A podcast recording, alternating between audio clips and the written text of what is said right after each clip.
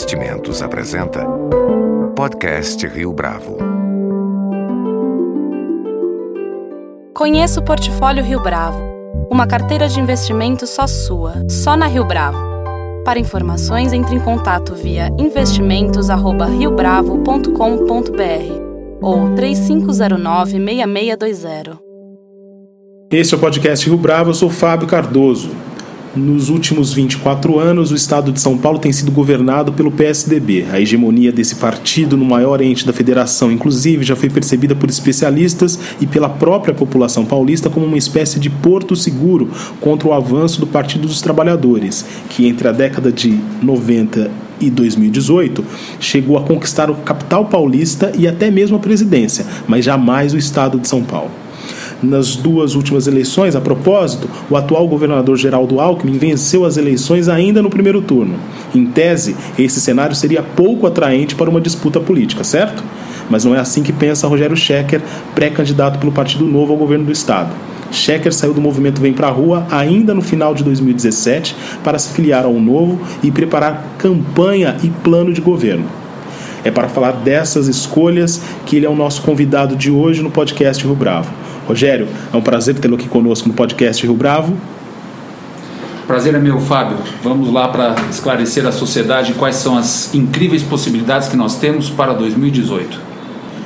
Rogério Schecker, é um prazer ter você aqui conosco no podcast Rio Bravo. O prazer é meu. Para a gente começar, Rogério, vamos falar sobre a sua decisão de, no fim do ano passado, sair do movimento Vem Pra Rua e ingressar no Partido Novo por que sair de um movimento que tinha força e influência na sociedade civil e migrar para uma disputa que é bastante ambiciosa no ponto de vista dos resultados que você deseja alcançar? Bom, vale ressaltar que o movimento ainda é bastante influente e está operando a toda carga. É um movimento que tem uh, uma governança totalmente estabelecida e a minha saída não compromete os objetivos de curto, médio e longo prazo do movimento. Uh, do meu ponto de vista e da minha realidade, eu me encontrei numa posição uh, privilegiada de ter alguma exposição uh, na sociedade vindo de uma causa que buscava fim da renovação renova fim da corrupção e renovação política e que eu teria condições de levar esses pleitos para uma disputa eleitoral. É uma combinação de fatores que eu acho que não é comum acontecer por aí, não é comum acontecer numa vida, e eu me senti quase que na obrigação de tentar levar para a esfera da gestão pública tudo que nós temos exigido dos gestores públicos nesses últimos três anos. Mas sair de um movimento como Vem para a Rua para enfrentar um partido que está há tanto tempo no poder é, é intimidador para você?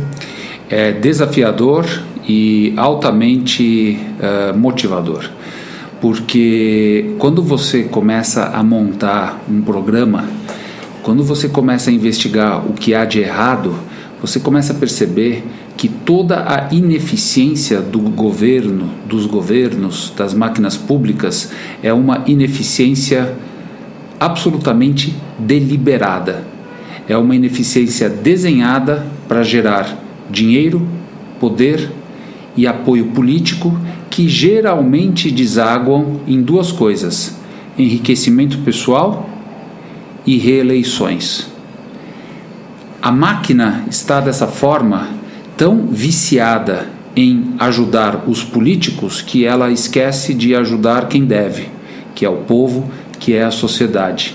E ao montar o programa de governo e verificar essa realidade, me deixa animadíssimo eu perceber que se entra alguém lá que esteja disposto a transformar essa máquina numa máquina de serviços de qualidade para a população, principalmente em saúde, educação, segurança, saneamento, isso é possível ser feito como não é feito há décadas. E a população está disposta a fazer parte dessa mudança, a querer fazer diferente do ponto de vista da política? Ou ela está cansada é, de tantas promessas em relação a isso? Acho que as duas coisas. A, a, com quem nós conversamos, Uh, uh, a gente encontra uma aceitação e um alinhamento muito grandes em relação a querer fazer parte de um projeto de fazer política diferente e governar de uma forma diferente. Existe uma parcela da sociedade que também está absolutamente descrente de que alguém possa fazer diferente. Então, atitudes de políticos que não cumprem promessas, a gente teve uma recente agora com o João Dória em São Paulo, de terminar o seu mandato, e de políticos que prometem uma coisa e quando lá, chegam lá fazem outra, criam uma resistência muito grande, principalmente na, nos grupos uh, menos favorecidos, de que é possível alguém entrar lá para fazer diferente. Então, as duas coisas acontecem ao mesmo tempo. Em que medida as propostas que você tem desenvolvido para o governo do Estado, elas se diferenciam, por exemplo, daquelas que têm sido empregadas pelo PSDB nos últimos anos? Eu acho que tomar o Estado de São Paulo como exemplo uh, do que está acontecendo é muito válido. É um partido que está no poder do Estado há mais de 20 anos e nem por isso ele conseguiu melhorar a qualidade dos serviços absolutamente básicos que a população espera do governo. É um estado que ainda tem educação sofrível, saúde num estado deplorável, uma segurança que, apesar de melhor do que dos outros estados e alardeada pelo governador como boa, eh, não deixa ninguém seguro eh, quando está nas ruas e é um partido que teve uma chance de mais de duas décadas, uma arrecadação bilionária para consertar as coisas e não consertou. Então, colocado de uma forma muito simples, o que nós pretendemos fazer é direcionar o dinheiro dos impostos da população para serviços e não para reeleição, não para inchamento de máquina, não para troca de favores, não para loteamento de governo. Como é que os integrantes do movimento Vem Pra Rua, voltando à sua origem na militância, na atuação política, reagiram à sua candidatura? É, houve quem tenha ficado desapontado com a sua decisão? Olha, eu fiquei muito surpreso com a reação dos, dos membros e seguidores do, do, do Vem Pra Rua. Eu imaginava que haveria uma, alguma resistência, mas a avassaladora maioria me deu apoio, uh, me ofereceu ajuda nessa árdua batalha que eu tenho pela frente, numa proporção altamente surpreendente. Uh, isso dá para ser comprovado, inclusive, pelas mídias sociais, quando eu anunciei a minha saída, imediatamente quando eu tomei a decisão de me apresentar como pré-candidato. Se você vai lá ver, as pessoas ficaram uh, muito animadas e uh, trouxeram generosamente muita oferta de apoio para mim. Foi, foi sensacional a reação qual é a maior dificuldade ao encarar uma campanha, uma disputa eleitoral dessa magnitude para governo do maior ente da federação? Na verdade, o nosso maior adversário é a resignação e a descrença. A população está tão machucada, ela já foi enganada tantas vezes que quando alguém chega com uma proposta de fazer alguma coisa diferente, ela tende a igualar essas promessas às promessas antigas e não cumpridas. Então, o grande desafio é mostrar para a população que é possível fazer diferente, que para fazer diferente não é necessário apenas uma vontade e uma promessa, mas é necessário um partido que tenha regras diferentes por trás para que os mandatários desse partido estejam com os uh, com, com, com alinhamento de interesse com a sociedade. Só com esse conjunto é que a gente vai conseguir vencer a resignação e as feridas de uma sociedade que está absolutamente cansada de ser usada e enganada. Como é que tem sido então a mobilização para além dos grupos que já conhecem a sua atuação política. Só para esclarecer, a gente tinha marcado essa entrevista para quinta-feira, hoje é quarta-feira, dia 21 de março.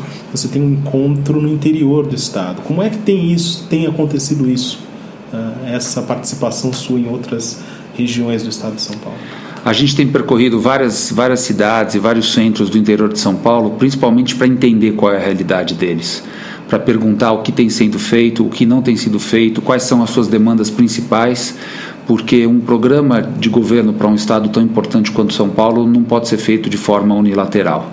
Ele tem que ser construído junto com a sociedade, a gente tem que escutar o que está funcionando e o que não está funcionando uh, em localidades muito diferentes da capital, sejam as litorâneas, sejam as que vão mais para o interior.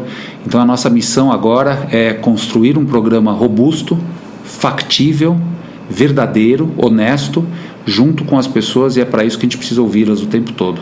Quem é que está te ajudando a construir esse programa, além dessa mobilização da sociedade civil? A gente tem procurado especialistas em cada área. Então, nós de definimos algumas verticais, eh, como educação, saúde, uh, saneamento, segurança, habitação, que são as que mais afetam o paulista. E nessas áreas nós temos atraído e convidado uh, especialistas tanto da academia quanto da indústria, quanto pessoas que têm a própria experiência já no governo, seja atual, seja passado, para evitar construir programas uh, que sejam castelos de areia, que não sejam viáveis de serem implementados. Então, esse grupo está se formando, já começamos a ter as primeiras reuniões e, dentro de poucos meses, a gente vai apresentar um programa muito robusto para a sociedade. Quando você fala em programa robusto, você destaca é, pontos que possam ser efetivamente compreendidos pela população? Existem os pontos mais simples e os pontos mais complexos, e a compreensão da população vai ser proporcional a essa complexidade. Uh, existem soluções que podem ser adotadas muito rapidamente, eu acho que a população vai entender isso de uma forma uh, muito rápida, e existem pontos que requerem desafios maiores, requerem aprovação legislativa, requerem uma burocracia maior e esses pontos a gente vai precisar de mais tempo para explicar e para desenvolver. Agora, o bacana dessa história toda é que as ações que já trazem impacto para a sociedade, elas já podem começar a serem tomadas logo nos primeiros seis meses. Você tocou num ponto agora, Rogério, é, que é a participação do legislativo na, no encaminhamento do governo. Como é que você pretende é, lidar, uma vez eleito, com a Assembleia Legislativa aqui de São Paulo? Com muita transparência. Então, o plano é o seguinte: no momento em que nós temos definido quem é o governo e quem é a Assembleia, a gente precisa começar a conversar sobre o que a sociedade precisa. E nessa conversa precisa entrar a sociedade, que é algo que nunca aconteceu aqui em São Paulo. A partir dessa conversa, vão sair quais são os principais pontos que são de responsabilidade da Assembleia Legislativa, que devem ser feitos com o único objetivo de melhorar a qualidade de vida dos paulistas. E aí passa a ser de responsabilidade e mérito da Assembleia a execução desses pontos, e passa a ser da responsabilidade de cobrança da população que elegeu essa Assembleia cobrar para ver se essas coisas serão feitas. A gente está numa época onde o diálogo ele pode ser muito mais eficiente por causa da tecnologia e ele pode ser muito mais transparente para a sociedade. Eu conto com essa tecnologia para que o paulista participe desse debate mais do que nunca. A gente tem no Brasil, e isso vale para várias esferas, não é só estadual, o vício de que mudanças legislativas são da responsabilidade do executivo.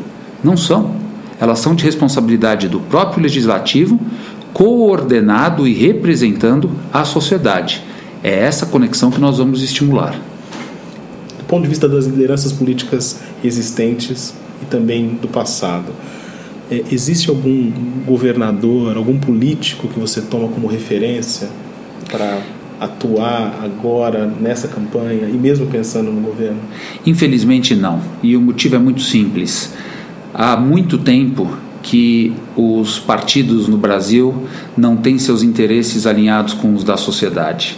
Há muito tempo que eles recebem recursos públicos independente da qualidade da prestação de serviços que eles oferecem. Então, o sistema está absolutamente falido.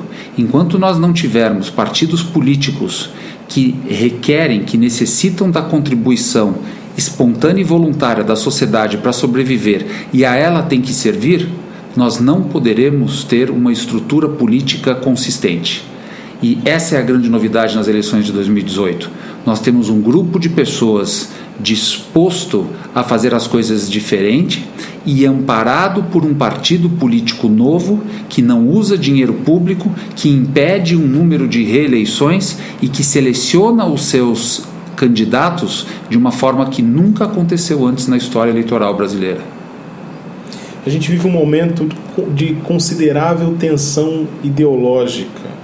É, como é que você lida com essa questão? Como é que você enfrenta essa desconfiança, por exemplo, para quem enxerga o Partido Novo, ou mesmo a sua atuação no movimento Vem para a Rua, como parte de uma agenda política é, que não necessariamente pertence aos ideais de todos os eleitores? Eu acho que a gente tem que tratar desse assunto esclarecendo o que são diferentes ideologias e rompendo com réguas tradicionais. Hoje existem hábitos, características e valores da extrema direita que se assemelham muito à extrema esquerda. E, na minha opinião, isso faz com que a régua inteira fique invalidada. Eu acho que a discussão não é mais de direita, centro ou esquerda, a discussão é de tamanho do Estado e tamanho do governo. Eu acho que a discussão não é mais uh, de quem trabalha para o social e de que isso é uma exclusividade da esquerda, mas sim como que a eficiência da máquina administrativa pode ajudar socialmente a sociedade. E assim nós vamos. Eu acho que os critérios são diferentes, a régua não funciona mais e a gente tem que finalmente enfrentar o problema do desalinhamento de interesses que existe entre os partidos atuais e a sociedade. Essa discussão ela é muito mais construtiva do que a gente ficar tentando localizar cada um numa régua absolutamente obsoleta. A campanha de 2018 será uma das mais curtas da história recente da política nacional. Como é que você pretende conquistar a atenção do eleitorado num espaço tão enxuto de tempo? Falando a verdade, pouca gente tem tido a coragem de expor para a sociedade as, os absurdos que têm sido feitos em campanhas e em mandatos. E isso só pode ser feito por quem não tem o rabo preso, que é o nosso caso. Então, falando a verdade, apontando como as coisas são feitas atualmente, apontando o que será feito nessa própria campanha, é assim que a gente vai chegar, conversar e tocar com essa sociedade que é vítima dessas práticas tão antiquadas. Rogério Schecker, foi um prazer ter você aqui conosco no podcast Rio Bravo. Mais uma vez, muito obrigado. É um prazer estar com vocês da Rio Bravo que estão fazendo um trabalho de esclarecimento da sociedade que é fundamental para a gente levar o estado de São Paulo e, e o Brasil para um outro nível. Muito obrigado. Com a produção de Leonardo Testa, este foi mais um podcast Rio Bravo. Você pode comentar essa entrevista no SoundCloud, no iTunes ou no Facebook da Rio Bravo.